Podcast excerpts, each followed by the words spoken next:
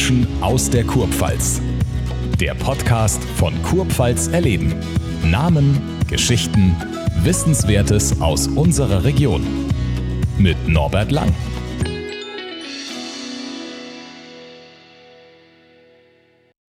Unser Studiogast hat viermal bei Olympischen Spielen teilgenommen und einmal sogar die Goldmedaille geholt. 341 Mal trug sie das Trikot der deutschen Hockey-Nationalmannschaft. Ich freue mich ganz besonders, dass in unserem kleinen Wohnzimmer Fanny Rinne zu Gast ist. Fanny, wir kennen uns auch seit vielen Jahren und ich erinnere mich ganz genau an unsere erste Begegnung. Ich glaube, du warst 17. Man hat uns gesagt, du wärst das größte deutsche Hockeytalent, das es gibt und wir haben so ein kleines Porträt über dich gemacht.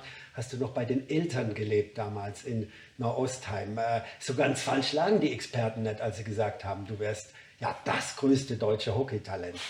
Oder lachst du heute darüber? Wer hat denn das gesagt? Viele, viele, viele, viele vom DSV Mannheim.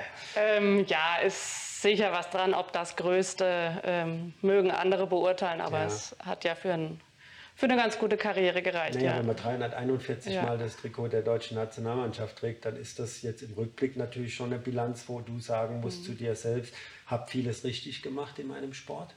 Fragezeichen. Ja, also den Weg, den ich gegangen bin, bereue ich nicht. Mit 17 hätte ich es auch nicht gedacht, dass es ähm, so viele Jahre und so viele Spiele werden. Äh, gebe ich ganz offen zu. In dem Alter habe ich auch oft gedacht, es sind doch so viele über mir, die da noch viel besser sind. Also ich habe mich da nicht so gesehen. Ähm, wobei ich da auch gar nicht so viel drüber nachgedacht habe, was alles kommen kann. Und als das erste Mal hieß, ja, hier, du kannst Richtung Olympia, da sind mir das erste Mal so die Augen aufgegangen, was, wirklich? Und dann ging es eine Weile. Ja. ja, Olympia viermal. Mhm. Es haben nicht viele Sportler, deutsche Sportler, die Ehre gehabt und auch das Können gehabt, um viermal mitfahren zu dürfen. Und stehen wir wieder kurz vor Olympischen Spielen in, in, in Tokio. Bevor wir über Tokio und auch deine Position sprechen, mhm. was bedeutet denn Olympia für einen Sportler, wenn er dabei ist? Es ist die meisten sagen, es ist ja eine, keine Profisportart Hockey, die du betreibst. Auch mhm. wenn du mal, da kommen wir später drauf zu sprechen, ja auch als Profi auch gespielt hast, allerdings in einem anderen Land. Ist es wirklich das Höchste, was man, was man so erreichen kann, auch vom Gefühl? Ja, auf jeden Fall, für die meisten Sportarten. Und man sieht ja auch selbst einen Dirk Nowitzki, der aus dem Profisport kommt, wollte es unbedingt mitnehmen und hat, hat Olympia gefeiert und war dort äh, bei allen möglichen Sportarten, unter anderem auch beim Hockey. Und das, dieses Gefühl, dass die ganze Welt und alle Sportarten zusammenkommen, das, das trägt ein und äh, ist, ist ein, also ich könnte jetzt gleich wieder ins Schwärmen kommen, also ist einfach was ja, total Besonderes. Bitte, wir haben alle Zeit der Welt. Ja, es ist, es ist eine ganz besondere Atmosphäre bei Olympischen Spielen für Athleten und es ist einfach nochmal was anderes als eine Weltmeisterschaft, auch wenn das Turnier oder die, ja, die Qualität der, der Spiele ja eine ähnliche ist, sind fast die gleichen Mannschaften da. Aber es hat einen ganz anderen Spirit und da dabei zu sein. Also das stimmt schon, Ersatz dabei sein ist alles, obwohl wir nie hingefahren sind, nur mit diesem Ziel. Viele Sportler haben mir in der Vergangenheit berichtet, was sie am meisten begeistert hat, dass man eben mit anderen Sportlern aus anderen Sportarten, vor allen Dingen äh, ja sehr, sehr viel in Kontakt kommt. Man besucht die auch bei ihren Wettkämpfen. Da entsteht, entsteht auch so eine Synergie und so ein gemeinsames Gefühl, äh, für Deutschland starten zu dürfen. Würdest du das so bestätigen und hast du so erlebt? Habe ich genauso erlebt. Also es ist ja auch Team Deutschland reist zu den Olympischen, Sportart, äh, zu den Olympischen Spielen und alle Sportarten, alle olympischen Sportarten sind dabei. Es drängen auch immer mehr Sportarten rein. Äh, jeder will dabei sein. Es ist was anderes. Man ist ja gemeinsam im Olympischen Dorf, also jetzt Tokio auch. Ja. Bei Tokio ist es natürlich wegen, wegen der Pandemie noch mal ein bisschen anders, aber alle sind zusammen im Dorf, alle treffen sich in der Mensa, auch große Sportstars sind im Olympischen Dorf, manchmal manche nicht. Also die Basketballer USA oder so sind manchmal in einem Hotel außerhalb, aber auch ganz große Stars kommen mit ins Dorf, weil sie das erleben wollen. Und äh, man schaut nicht nur Hockey, man macht den Fernseher im Olympischen Dorf an und fiebert bei anderen mit. Man läuft äh, da entlang, trifft Fabian Hambüchen, wünscht ihm viel Glück und so weiter. Also das ist das ist einfach eine besondere Atmosphäre. Und auch was das Rampenlicht angeht, ist das für Amateursportarten eben auch eine Chance. Also wie bei Olympia hat man eigentlich, guckt man sonst nicht auf Hockey. Wen hast du denn kennengelernt? Bei vier Teilnahmen waren ja doch einige dabei. Äh, war da ein besonderer, einer, auch wo eine Freundschaft geblieben ist über all die Jahre? Man muss sagen, dass Hockey die ganze Zeit äh, läuft. Also man hat die Gruppenphase und hat, hat dann ähm, Halbfinale, Finale, beziehungsweise jetzt in Tokio das Viertelfinale, Halbfinale, Finale. Da ist nicht so viel Zeit mit Vorbereitung und Nachbereitung. Also große Freundschaften nicht, aber es ist doch so, dass man bei den ein oder anderen Spielen ähm, eine gewisse Nähe zu anderen Sportarten findet. Also zwischen Hockey und Handball war immer, war immer eine Verbindung, weil auch Einzelne sich kannten dann von den, von den Stützpunkten von der Region. Ähm, die Tennisspieler, erinnere ich mich, in Sydney waren irgendwie auch sehr nah bei uns. Ich glaube auch, weil sie das Haus neben uns hatten. Äh, aber teilweise auch andere Geschichten, wie zum Beispiel in Athen hatten wir ein Haus. Ähm, wie war es genau? Waren, ja, die Hockeyherren und wir waren, Hockeyherren waren über uns und gegenüber waren die dänischen Handballerinnen und die haben immer Wasserbomben von, von äh, Balkon zu Balkon geworfen. Also sowas hat man ja sonst nicht. Also es ja. sind schon ein paar lustige Geschichten. 2004 Athen, olympische Goldmedaille. Ich will nicht sagen, dass sie völlig unerwartet kam und war vielleicht auch nicht unbedingt eine Sensation, aber man konnte vorher damit nicht rechnen. War das eine besondere Mannschaft? Waren es besondere Umstände, die dazu geführt haben? Also ich finde schon, es war eine Sensation und ich glaube, viele äh, von außen oder auch im Hockey hätten das nicht gedacht. Ähm, es war eine besondere Mannschaft. Es war vielleicht nicht unbedingt die beste Mannschaft, was die Hockeyskills anging, aber wir waren, waren mental und als Team ein ganz besonderes Team. Und da sieht man, was das für einen Ausschlag gibt. Also wir müssen nicht alle die besten Dribbler sein oder auf dem Papier die besten Hockeyspieler, sondern man muss sich als Team finden. Und das, da muss ich auch oft dran zurückdenken, wenn ich über Team und Gruppen und, und Führung von Teams äh, nachdenke. Da waren, waren Schlüssel für den Erfolg. Plus auch Zufälle, du hast am Anfang gesagt, hat, äh, glaube ich, auch äh, Glück gebraucht, das stimmt.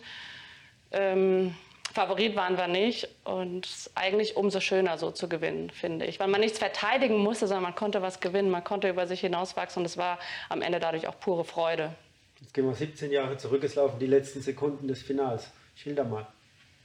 Wenn du es noch zusammenbringst. also ich hab, bist du so im Tunnel drin gewesen? Äh, nee, ich habe es auch danach noch ein paar Mal gesehen, das Spiel. Ich könnte es jetzt schon wiedergeben. Aber was ich das Faszinierendste fand, so in meiner Wahrnehmung, war, dass es, es war, und es war eigentlich ab dem Moment, als wir im Halbfinale waren, bis zum Abpfiff-Finale eigentlich noch, noch, vielleicht sogar noch Wochen danach, war es gefühlt wie ein Film, in dem man mitgespielt hat, bei dem man aber das Drehbuch ein bisschen mitbestimmen konnte noch. Aber mhm. für mich lief irgendwie ein Film an. Hab, eigentlich hätte ich die ganze Zeit sagen können, zwick mich, das ist doch gerade nicht wahr. Also es war, war ein unglaubliches Gefühl, was da mit einem passiert ist. Ich wollte gerade sagen, es sagen ja viele Sportler, wenn sie was Großes gewonnen haben, ich brauche Wochentage, bis ich das verarbeitet habe. Ja. Wie war es bei dir damals? Ja. War es tatsächlich so? Ja, es war so. Ich, ich, ich dachte so, Gott, irgendwie eine Woche später äh, kann die uns noch weggenommen werden. Ist es wirklich wahr, dass wir die haben und dass das, dass das kein Traum war, dass es wahr war? Ähm, ja, es hat schon, schon ganz schön gedauert. Eigentlich auch jetzt manchmal noch, denke ich, ja, was für ein Glück hatten mhm. wir, äh, so einen Moment miterleben zu dürfen. Wo liegt sie denn, die Goldmedaille? Ach, die Medaille selbst finde ich gar nicht so entscheidend, die liegt in der Schublade zu Hause. Ja, ja. Und auch so, dass ich sie mal vorholen kann, wenn sie jemand sehen will. Also manche haben die im Safe und weiß ich nicht. Auch wenn sie weg wäre, wird mir der Moment bleiben. Ja. Also ich finde es schön, sie zu haben, angucken zu können, aber das für mich das ja Material, genau, ja genau, ist nicht so entscheidend. Jetzt, jetzt gehen wir nach Tokio. Äh, gleich kommen wir auf deine Position, Position deinen mhm. Job, den du zu erfüllen hast. Aber jetzt werden keine Zuschauer da sein. Wenn ich jetzt ganz, mhm. ganz böse bin, was, wie du weißt, ich nicht bin, würde ich sagen, mhm. das macht den Hockeyspielern wenig aus. Die haben eh immer wenige Zuschauer. Mhm. Ähm, aber Olympia ohne Zuschauer. Wir wissen, warum diese Olympischen Spiele stattfinden, vermutlich stattfinden, aber ohne Zuschauer. Sind das Olympische Spiele, Fanny? Für den Sportler ja. Ja, tatsächlich. Es sind nicht die gleichen. Ich habe jetzt auch mit ein paar gesprochen. Die, eine Leichtathletin hat auch gesagt, ich will unbedingt nach, Paris, nach Paris und beide Spiele erleben. Ähm, es ist trotzdem Olympia, doch. Es ist trotzdem Olympia. Und klar, Hockeyspieler sind vielleicht gewöhnt, manchmal vor nicht so vielen Zuschauern zu spielen. Bei Olympia sind sie es gewohnt, dass doch mal was los ist und ja. genießen es sehr. Aber das geht jetzt ja schon eine ganze Weile, dass man unter anderen Bedingungen äh, schauen muss, wie man trainieren kann, wie man Spiele absolvieren kann, wie die ablaufen, was alles sein muss, bis man auf dem Platz steht. Das ist Routine mittlerweile und äh, wer da mitmacht, nimmt so, wie es ist, sonst hat er ja auch nur einen Nachteil. Also die Akzeptanz, dass es jetzt ist, wie es ist, ist schon ist da bei allen Athleten. Und klar findet jeder ein bisschen traurig, aber was soll man machen? Also das Jammern bringt ja auch keinen weiter. Also das wird so akzeptiert. Und ähm, ist schade, aber es bleibt Olympia. Jetzt wirst du für Eurosport arbeiten bei den Spielen. Was genau wird dein Job sein? Ich werde von München aus für Eurosport co-kommentieren oder sogenannte Expertin für Hockey sein. Also sowohl die Männer als auch die Frauen ja, ähm, begleiten vom Bildschirm aus und äh, auf also Eurosport live kommentieren. Dann ja, Spiel, live Spiel. mit Zeitverschiebung in der ja, Nacht und immer. ja. Aber ist das, das ist das erste Mal, dass du sowas machst? Ja, ich habe auch gesagt, es ist mutig, mich auszuwählen. Aber ich freue mich drauf, ich bin echt gespannt. Ähm, naja gut, über, über genug Hockey-Expertise verfügst du. Du hast einen reichlichen Erfahrungsschatz, über den wir ja gerade geplaudert mhm. haben. Insofern ist der, die Auswahl da schon auf die richtige gefallen, finde, finde ich. Unterm Strich, ich werde es mir vermutlich nachts da nicht anschauen. Es wird auch mal tags kommen, das ein oder andere Spiel. Mal, dann, dann schaue schau ich garantiert rein. Also erstmal dafür toi toi toi Danke. für diesen neuen Job. Ja. Würde aber gerne ein Stück weit auf deine Karriere schauen. Groß geworden beim TSV Mannheim Hockey, lange Zeit dem Verein treu geblieben, hast irgendwann nach Berlin gewechselt, dann auch mal nach Holland rüber. Diese Station können wir gleich explizit sprechen. Du bist so einer der der wollte immer beim TSV bleiben. Der TSV, mhm. wir, wir, kennen die Rivalitäten Mannheim, für die, die es vielleicht mhm. nicht so genau kennen. Es gibt mhm. den MHC, der ja ein Stück weit gepusht wird von einem Mann, der sehr viel Geld hat in den letzten Jahren, was ja nicht verwerflich ist. Und es gibt ein Stück weit die Tradition beim TSV, das mhm. Familiäre vielleicht ein Stück weit mehr im Vordergrund steht. Was war der TSV für dich in deiner Karriere? Eine zweite Familie? Ja, also schon, schon immer ein Ort, wo ich immer total gerne war, wo ich nicht weg wollte, das hast du richtig gesagt. Äh, lag sicherlich am Verein und dem, wie das dort gelebt wird, aber auch an meiner Mannschaft und meinen Trainern. Also da ja, braucht man keinen Hehl draus machen. Wenn man da keine Mannschaft um sich herum hat, dann funktioniert das Ganze nicht. Und das hatte ich von Anfang an. Ähm, schon in jungen Jahren, wir sind ja auch in der Jugend ein paar Mal deutscher Meister geworden und haben immer auf recht hohem Niveau gleich mitgespielt das hat mich da auch gehalten. Also natürlich ging es auch um die Leistung, auch wenn dann mal, also noch zweite Liga und so weiter, ähm, hoch runter. Wir waren gut, wir waren aber nicht immer ganz oben mit dabei und da wurden auch manchmal die Stimmen lauter, ob ich wechseln sollte, müsste, äh, will. Und ähm, das wollte ich lange Zeit nicht. Und dann gab es aber doch einen Punkt, wo ich dachte, es bringt mich weiter, auch durchs Hockey mal woanders hinzugehen, ein bisschen Horizont erweitern, mal was anderes sehen. Mich hat es weggezogen aus der Kurpfalz, aber mich hat es auch wieder zurückgezogen. Wer sie einmal verlässt, der kommt immer irgendwann zurück. Wärst du aber früher gewechselt, Fanny, mhm. da könntest du so eine Litanei aufzählen, vermutlich deutsche Meisterin. Die, so viele Titel waren es ja dann letztendlich unterm ja. Strich nicht. Ist das was, wo du in der Rückschau sagst, hm, hätte ich vielleicht anders machen sollen? Nee. nee. Also die Titelsammlung war für mich nicht alleiniger Reiz oder eigentlich gar nicht der Reiz. Ich hatte Erfolge, ich hatte für mich war es auch ein Erfolg, mit der Mannschaft wieder aufzusteigen, beispielsweise. Also der Erfolg ist für mich nicht nur in, in Titeln zu messen. Und ich hatte persönlich ja dann auch noch genug Erfolg mit der Nationalmannschaft, auch persönliche Auszeichnungen oder Nominierungen und so weiter. Also da musste ich nicht noch ein äh, paar mehr deutschen Meistertiteln hinterherjagen. Oder überhaupt einem. Ich habe mir ja dann erst mit 30 nach genau, der Rückkehr. Genau, genau. Ähm, einen kleinen, muss ich zugeben, glaube ich, einen kleinen Funken hat es auch den Ausschlag gegeben, mit 26 war ich gleich, 26, 27, nach Berlin wegzugehen, mit dem Gedanken, ja, vielleicht kann ich das dann da auch mitnehmen, aber es war nicht der alleinige Grund. Ja, ja. ja. Jetzt hast du ein Jahr in Holland gespielt, vielleicht zwei, zwei, zwei waren pardon, mhm. zwei. Kein, Jetzt, du bist gut die, informiert. Die, die, vielleicht vom Hockey nicht so drin sind. Ho Hockey in Holland ja. hat eine ganz andere Bedeutung als in Deutschland. Ja. Ich habe das selbst mal erlebt, im Europapokalspiel waren wir, das ist ja verrückt. Das, sind, das Volkssport. Das ist ja Volkssport, es sind 7.000, 8.000 Zuschauer in den Stadien, mhm. also fast vergleichbar mit dem Fußball hier. Hockeyspiele werden ha. am Wochenende nicht aber ganz, aber, aber aber mhm. es, es, die werden live übertragen im Fernsehen, die Spiele. Also all das, wo, wo Hockey doch hier eher so ein Randsportart ist, dort ist es ein Hauptsportart. Hast du diese Zeit genossen? Total. Ja? Also das war, das war eine richtig coole Zeit. Ähm, warum war die so besonders für mich? Ich glaube, weil ich, ja, ich habe mich da total frei gefühlt. Vielleicht auch, weil ich zeitlich ähm, im Studium dann fertig war und, und von dem her hat alles ganz gut gepasst und ich konnte einfach mal Hockey leben und eben das genießen, dass ich nicht immer alles parallel machen muss. Und dann noch in einem Land oder einer Umgebung, äh, wo man auch anerkannt war als Hockeyspielerin. Also dort habe ich auch ein bisschen Geld damit verdienen können. Ich habe eine Wohnung gestellt bekommen. Das war, war vorher in Deutschland nicht, wobei das mittlerweile auch mehr kommt. Ja für manche Spieler. Das war auch nicht, auch wieder nicht der Hauptgrund, aber es war natürlich irgendwie schon nice und das mitzunehmen war durchaus auch nett. Aber es war auch vom Flair total schön. Also über mir hat eine Argentinierin und eine aus den USA gewohnt, äh, mit dem Hockeyschläger nach oben geklopft, Essen ist fertig. Also es war auch so WG-mäßig und sehr international.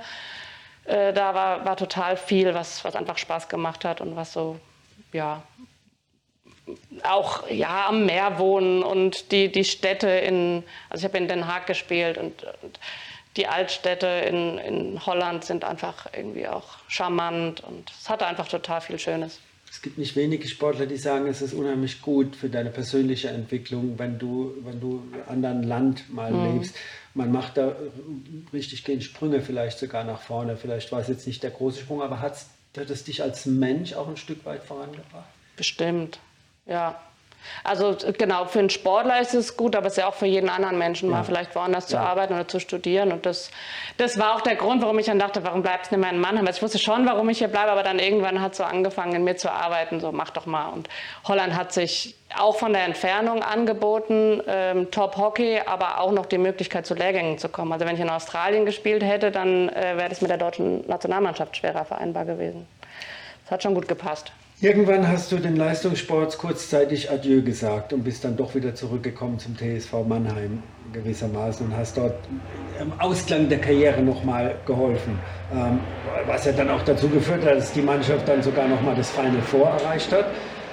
Ähm, insofern, es gibt ja viele Sportler, die verpassen den Absprung, wann sie die Karriere beenden sollen. Mhm. Hast du alles da richtig gemacht am Ende hin? Das hat sehr in mir gearbeitet. Karriereende, obwohl ich zu den privilegierten Sportlerinnen gehör, gehörte, die das ein bisschen mit beeinflussen konnten, das Karriereende. Also klar hätte es mich auch mit einer Verletzung erwischen können, aber ich war immer im Stammkader, was es natürlich angenehm gemacht hat. Und es hat aber sehr lange in mir gearbeitet, wie ich das mache. Also mit 30, ich glaube, das ist typisch Frau, kam so ein Punkt, ähm, kann ich das noch weitermachen oder nicht? Auch der Gedanke, muss ich ins Arbeitsleben meinen Fuß reinkriegen?